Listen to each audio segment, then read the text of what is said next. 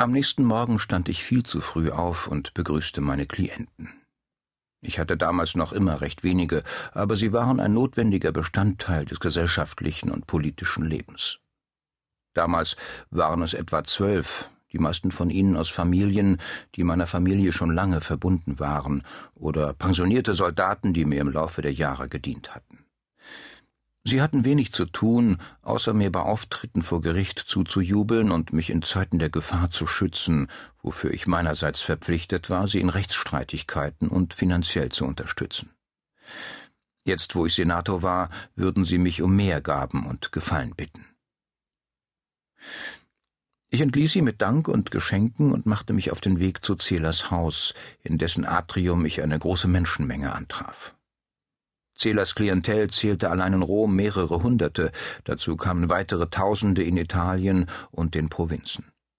Logischerweise konnte ihm nicht einmal die ganze römische Schar am selben Tag ihre Aufwartung machen. Ich glaube, sie hatten eine Art Besuchsplan mit freien Tagen. Ich schlenderte unter ihnen umher, traf alte Freunde wieder und machte ein paar neue Bekanntschaften. Die Leute sprachen vor allem von Pompeius bevorstehendem Triumph und was für ein prachtvolles Spektakel es geben würde. Es schien so gut wie sicher, dass die mauleselig störrische Opposition des Senats sich nicht mehr lange halten konnte. In der Menge traf ich auch erneut auf Cäsar. Den zweiten Tag hintereinander, Gaius Julius, sagte ich. Aber mit Sicherheit ist kein Julier je Kliente Metelli gewesen. Cäsar lächelte sein strahlendes Lächeln.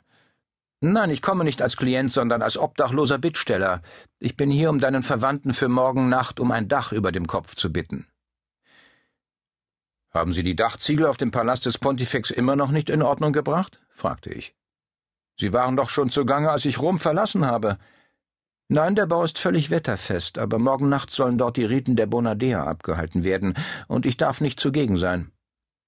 Das Datum war mir entfallen, gab ich zu. Aber ich bin ja auch nicht verheiratet.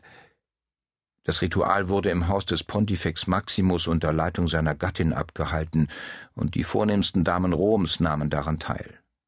Männern war der Zutritt strengstens untersagt, und Frauen war es unter Androhung des Todes verboten, darüber zu sprechen.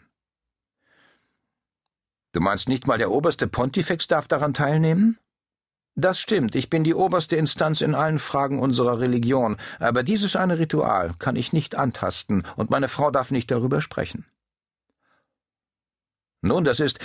Ich wurde unterbrochen, als ein neben Cäsar mit dem Rücken zu uns stehender Mann sich umwandte. Sein Gesicht war bösartig, finster und verfinsterte sich weiter, als er uns sah. Ich hätte diese gedrungene, halslose Gestalt auch von hinten erkennen müssen. Irgendwie unterdrückte ich meinen natürlichen Impuls, eine Waffe zu ziehen, und das war gut so, denn ich hatte keine bei mir. Na, wenn das nicht Publius ist, sagte ich. Ich bin hocherfreut, dich wiederzusehen. Und das war ich wirklich. Es tat mir immer gut, die Narben zu betrachten, die ich seinem missgestalteten Angesicht zugefügt hatte. Meine Schwester sagte, dass du zurück bist. Er wirkte die Worte beinahe heraus, als ob er einen Hustenanfall hätte. Ich schwöre, dass ich sah, wie in seiner Iris die Äderchen platzten wie kleine Blitze.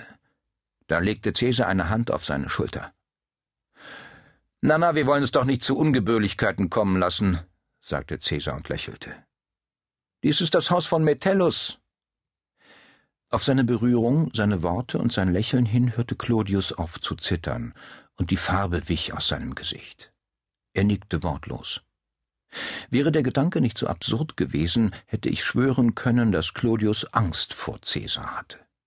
Ich hatte keine Ahnung, was diese kleine Szene zu bedeuten hatte, aber ich nahm einen Eindruck mit, der mich noch Jahre später verfolgen sollte.